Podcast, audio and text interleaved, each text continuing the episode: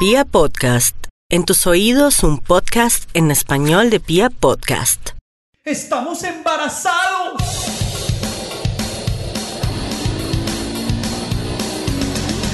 Los pañales, la comida, las pataletas, el jardín, el colegio, la primera adolescencia, la segunda adolescencia. la carrera, ¡no!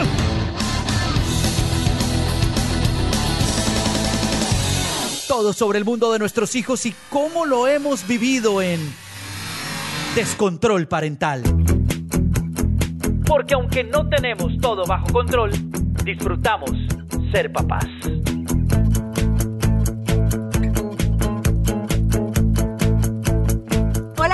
Todos, ¿cómo están en este momento? Los que nos están oyendo en la mitad de la noche o lo que no- los que nos están oyendo en la mitad de la mañana, manejando, llevando a sus niños al jardín, o bueno, no sé, o tal vez el papá que va para la oficina en este momento, el que sea, la hora que sea. Muy buenos días o noches o tardes. Nos encanta tenerlos en este podcast de Descontrol Parental. Oiga, des guion al piso, control parental en Instagram, ahí estamos. También las cuñas rápidamente, arroba nata8 en Instagram. Arroba y Dios me creó mamá. Arroba Rocha Cardona. Quienes les hablaron fue Paola, Paola. y José Luis Rocha. ¿Cómo están? Hoy vamos a hablar de ayuda. Así está pintado en el logo que tenemos aquí del podcast, con eh, signos de admiración porque a veces necesitamos ayuda. ¿Cómo pedir A ayuda? veces. cómo reconocer que necesitamos ayuda. No somos mamás o papás súper poderosos. Necesitamos una ayuda, una mano. Y hay veces como cuesta reconocer Ay, que necesitamos sí. esa ayuda. Yo Sí. reconozco que, Que me no costó mucho tiempo reconocer Ajá. que necesitaba ayuda. Eso sí.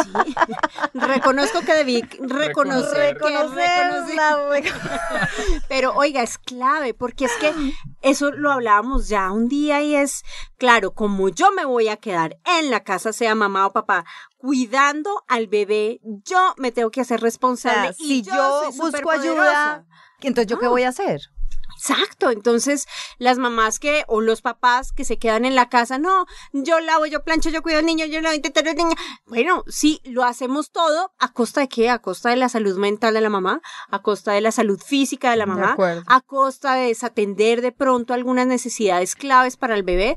Y a Es costa, importante. ¿sabes de qué? Que yo creo que es lo más grave, a costa de desatendernos a nosotras mismas. Claro. De descansar, Claro. de poder hacer una siesta, Claro. de poder dormir toda una No, noche. y es que esto es muy por la cajón. misma actitud de látigo, látigo. Esto tiene Sí. que ser sufrido y Sí. porque es que yo puedo, porque es que yo soy capaz, porque es que mi hijo me necesitas a mí. Pero No. oigan, eh, no, clave, por- porque es que además suena muy, muy a frase de cajón, pero si tú no estás bien, ¿cómo vas a pretender que la gente que está a tu Si la y que mamá tú está estás mal. cuidando esté bien? La casa está mal. Exacto.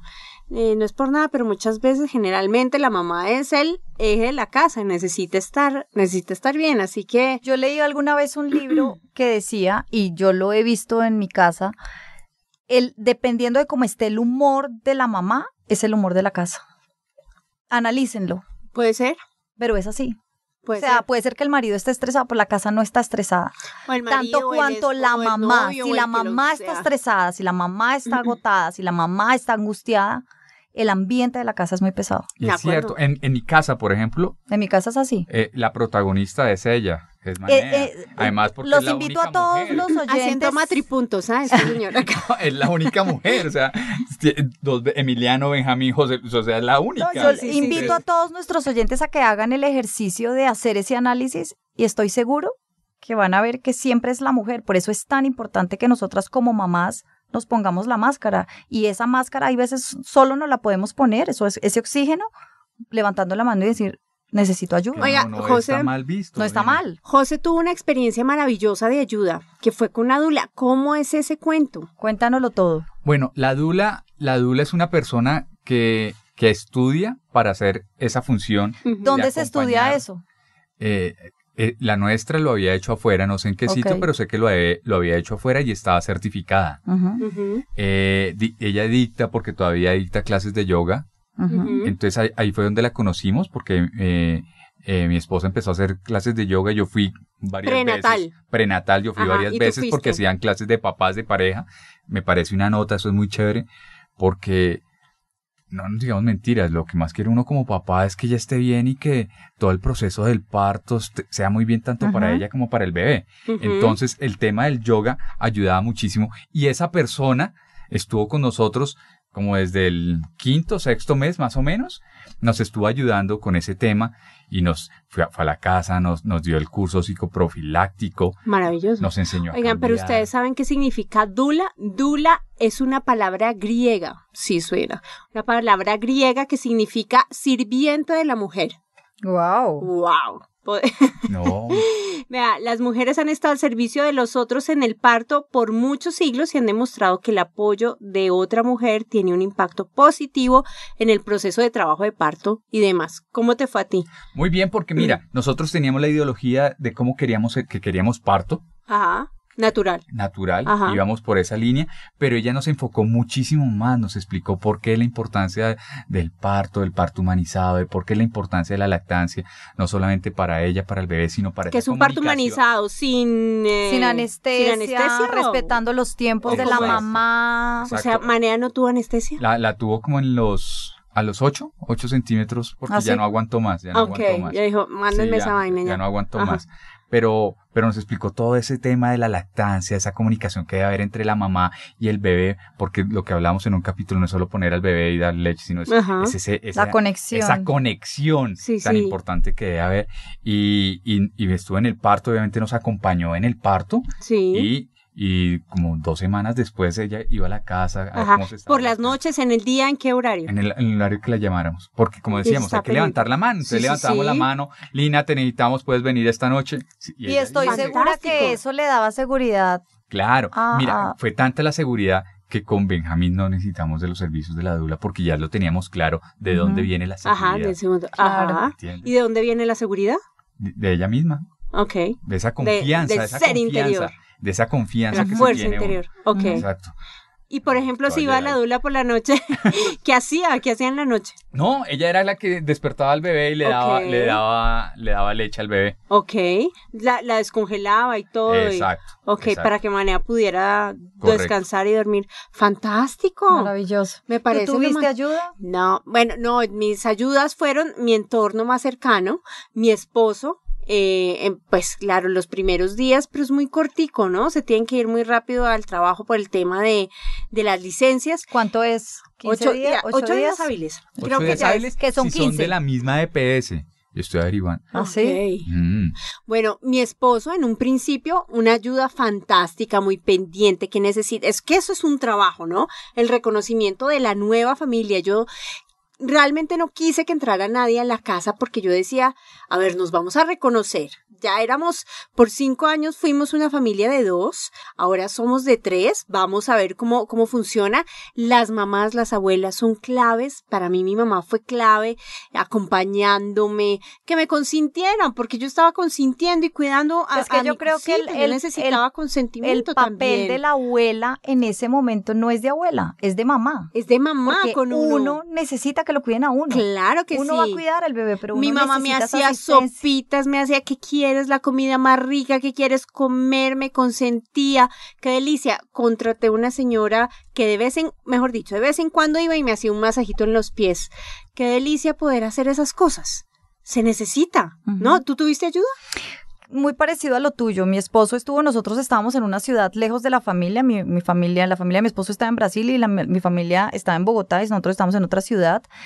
Eh, mi esposo fue una ayuda esos primeros 15 días, yo creo que él estuvo fantástica. Él era el que cambiaba los pañales, o sea, yo vine a cambiar un pañal mucho después. Después, como 15 días después. Él era el que se encargaba Igual, de bañar, de cambiar pañal. Él, él fue una ayuda, fue un soporte muy bueno y me dio muy duro cuando se fue. Mi mamá estuvo, pero no estuvo muchos días, pero sí me acompañó, pero es, el soporte de mi mamá era eso, cuidándome Sí. a mí, ayudándome a poner pañitos, porque claro, Claro. eh, cuando el pecho Sí, se sí, hinchaba o Eh, no sé pañitos qué, de caléndula, fantástico. que se hizo popó, que, lo, que la ropa, que eh, sí, o sea, pero también lo mismo, yo necesitaba como crear ese vínculo de nosotros Con tres y no quería, tenía ayuda a una persona que iba como dos o tres veces a la casa como al hacer el aseo, sí. pero a estar en contacto con, con, con la bebé, no, no era, No. era yo. Y además, bueno, esas ayudas van cambiando, ¿no? Ellos van creciendo rápido y cuando tú menos Sí. piensas ya no necesitas una enfermera, sino una persona que te ayude en la estimulación y en el desarrollo. Ahí quisieron. ¿Qué, qué hicieron con sus bebés? Yo, bebé- yo llevé, por ejemplo, a Lucas a matronatación.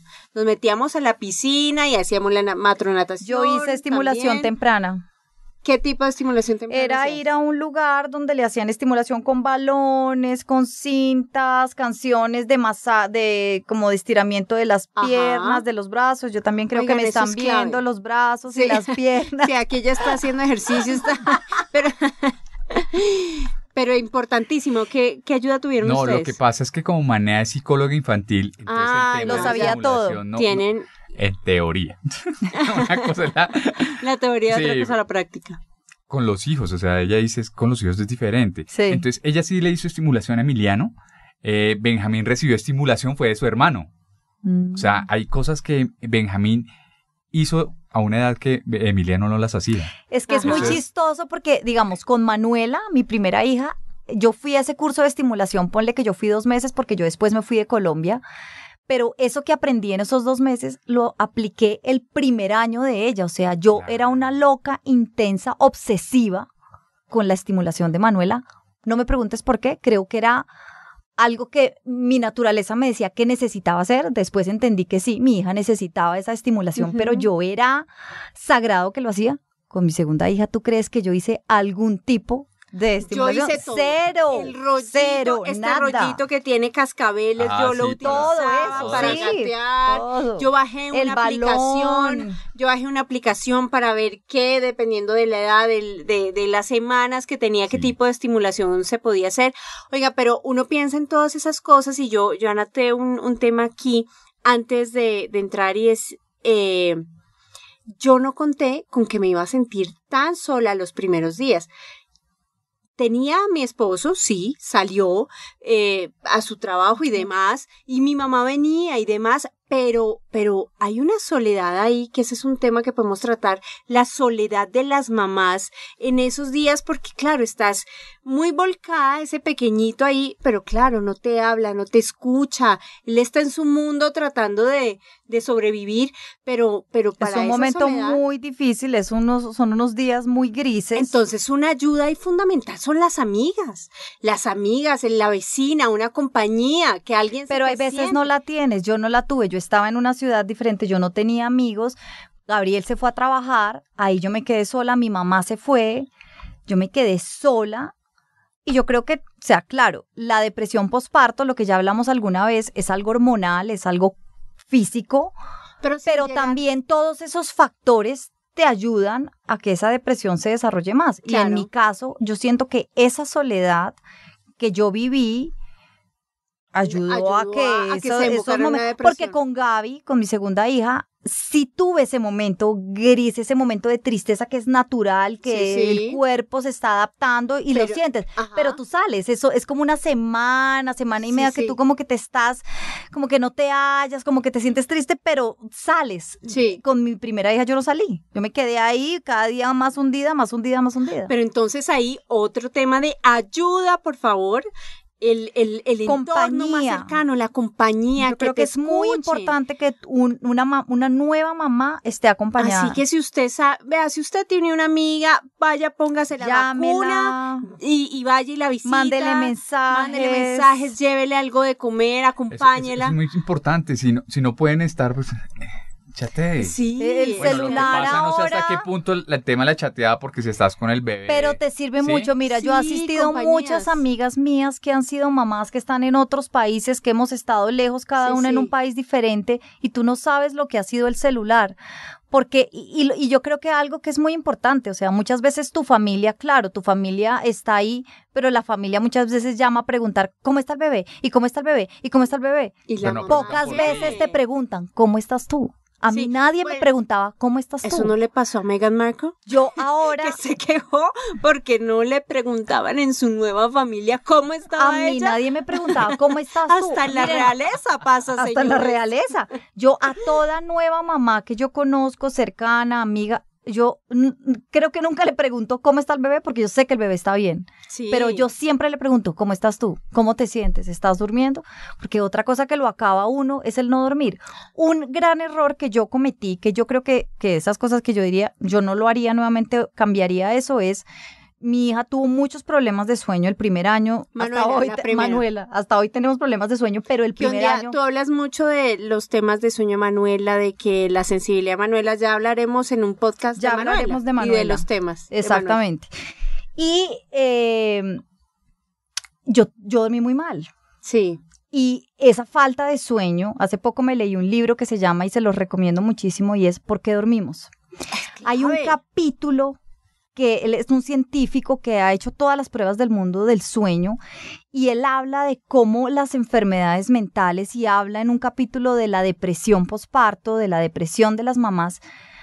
O sea, la falta de sueño Es clave. te deprime, la falta de sueño te, Te agota, te acaba consume. emocionalmente. Exacto. Entonces, es muy importante que como mamás veamos esas alarmas. Yo no las vi, yo no lo sabía, yo desconocía, yo estaba desinformada, yo no estaba durmiendo, yo estaba deprimida y todo sumaba para que yo estuviera peor y yo no hablé con nadie, yo no busqué E, Entonces, ayuda. dos Entonces, temas mamás, claves, sueño y compañía. algo que les digo amigos. es si están durmiendo mal, si no se están sintiendo bien, es una alarma para que levanten la, la mano y digan, necesito ayuda, porque lo básico como mamás es poder dormir para poder dar un buen atendimiento a y ese al bebé. entorno cercano que ojalá también escuchen este tipo de, eh, bueno, este podcast, eh, también la compañía, ¿no? La compañía. O sea, la persona que más necesita es la mamá, no es el bebé. Vea, desde el jefe, en el trabajo, apoyo para que vaya y lacte, la familia, los amigos, vecinas, consienten,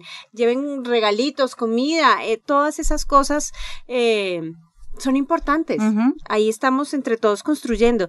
Oigan, me gustó mucho este, este, este capítulo de podcast. Levantemos la mano, sin resentimientos, No, no, sin no, culpas. Y no importa la edad que tenga el hijo, o sea, hay veces también la mamá. creemos que porque ya es tan grande, y yo les cuento mi caso, mis hijas en este momento tienen 5 y 7 años, y en este momento, hace poco, acabé de contratar a alguien que está yendo dos veces en la tarde a estar con ellas. Que nunca antes lo había que no lo había, lo hice sí cuando ellas estaban más pequeñas, eh, por también porque una estuvo muy enferma, Pero bueno, un tema. pero eran, y como que decía, no, entre más grande, porque siempre te dicen, no, ellos van creciendo y cada vez es más fácil. Entonces tú como mamá también te empiezas a sentir como mal, como me estoy sintiendo cansada y están grandes, te sientes mal de pedir ayuda. No, no está mal pedir ayuda y decir, Y sabe que no, puedo los cinco días a la siempre semana. La ayuda es contratada, ¿no? La ayuda es una mamá. Exactamente, no una siempre tiene que ser tía, contratada. La una- cuñada. la cuñada, gente, obviamente, gente cercana, gente que, que ustedes conozcan De y confianza. de confianza, pero que ustedes estén tranquilas